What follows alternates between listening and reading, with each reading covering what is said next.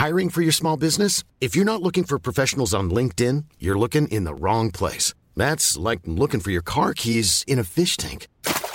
LinkedIn helps you hire professionals you can't find anywhere else, even those who aren't actively searching for a new job but might be open to the perfect role. In a given month, over 70% of LinkedIn users don't even visit other leading job sites. So start looking in the right place. With LinkedIn, you can hire professionals like a professional. Post your free job on linkedin.com slash people today.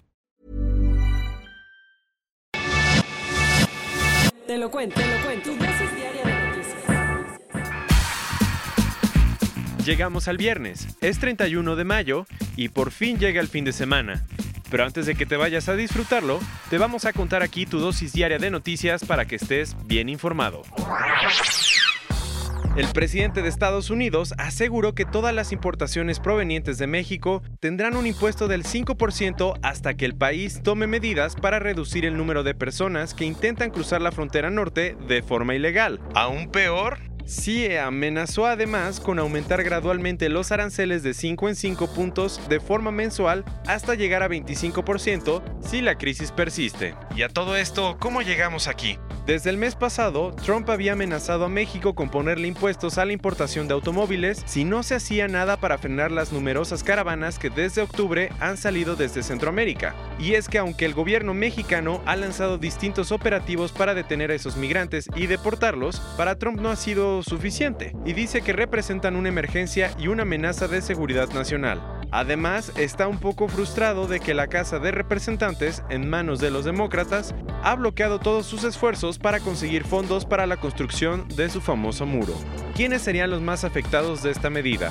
Trump asegura que si mantiene el impuesto de 25% de forma sostenida, Estados Unidos solo se beneficiaría, pues muchas de las empresas estadounidenses que tienen fábricas en territorio mexicano, como Ford, General Motors, IBM, etc., regresarían a su país y le devolverían el empleo a miles de americanos.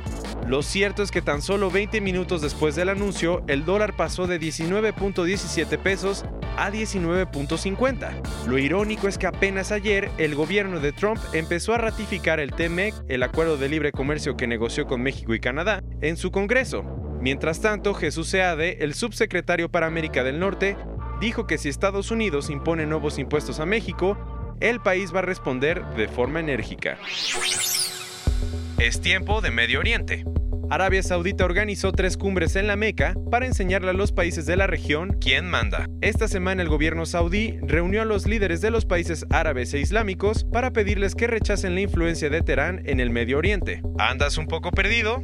Te contamos. Acuérdate que Arabia Saudita e Irán no se llevan nada bien. Ambos apoyan a grupos opuestos en las guerras civiles de Siria y Yemen y compiten por el liderazgo político dentro del mundo islámico. Además, tanto el gobierno saudí como sus aliados más cercanos, los Emiratos Árabes Unidos, Egipto y Bahrein, dicen que los iraníes son los responsables de toda la inestabilidad que existe en la zona. En medio de toda esta enemistad, ayer a medianoche, el rey Salmán organizó unas sesiones extraordinarias de la Liga Árabe y del Consejo de Cooperación del Golfo para darle un mensaje claro a Teherán, que no es bienvenido en su club. Lo bueno para Irán es que probablemente no todos los países de la Liga y el Consejo respalden a Arabia Saudita, pues entre ellos están Qatar, Kuwait y Omán, que no están de acuerdo con aislar a nadie y prefieren encontrar soluciones mediante el diálogo. Todos a bordo del halcón milenario. Hoy Disney va a inaugurar el parque temático de Star Wars en su resort de Anaheim, California. El proyecto de más de 56 mil metros cuadrados busca que sus visitantes se sienten que caminan en otra galaxia y está inspirado en el mundo de los Jedi. Muy emocionante.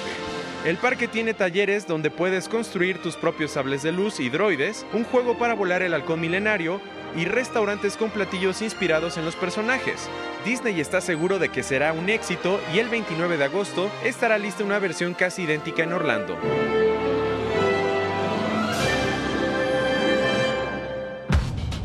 Y hablando de la empresa, esta semana se unió Warner Media y Netflix y amenazó con dejar de producir sus series y películas en Georgia. ¿Por qué tanto alboroto? El Estado aprobó unas leyes súper restrictivas para el aborto y como las productoras no están nada contentas, están amenazando con irse a grabar a otros lados. Por si no lo sabías, desde 2008 Georgia es el tercer centro de producción más grande de los Estados Unidos, pues tiene una ley para darle el 20% de crédito fiscal a cualquier producción que gaste más de 500 mil dólares.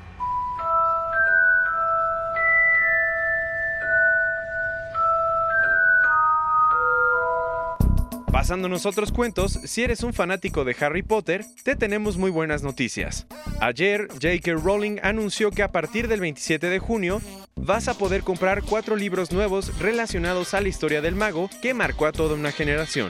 Los textos van a profundizar en la historia de la magia explicando sus orígenes y el folclore y va a incluir notas, manuscritos y dibujos. Lo mejor es que se van a basar en materias que llevó Harry en Hogwarts, así que prepárate para mejorar tus conocimientos de pociones o de defensa en contra de las artes oscuras. Malas noticias para los brasileños.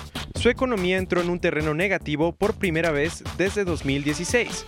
Resulta que su Producto Interno Bruto se contrajo 0.2% en el primer trimestre del año, lo que significa que el país está al borde de una recesión técnica, o sea, dos trimestres seguidos con el Producto Interno Bruto a la baja. ¿Y esto a qué se debe? te preguntarás principalmente a que se ha registrado una fuerte caída en las industrias que extraen recursos naturales de Brasil y en las inversiones de las empresas.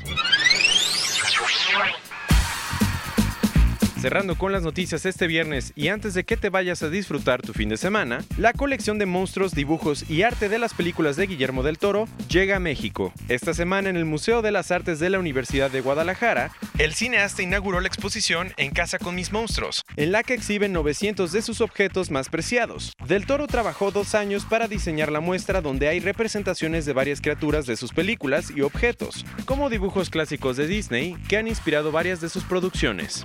Esta fue tu dosis diaria de noticias con Te lo cuento. Yo soy Diego Estebanés, dale click y escúchanos el lunes.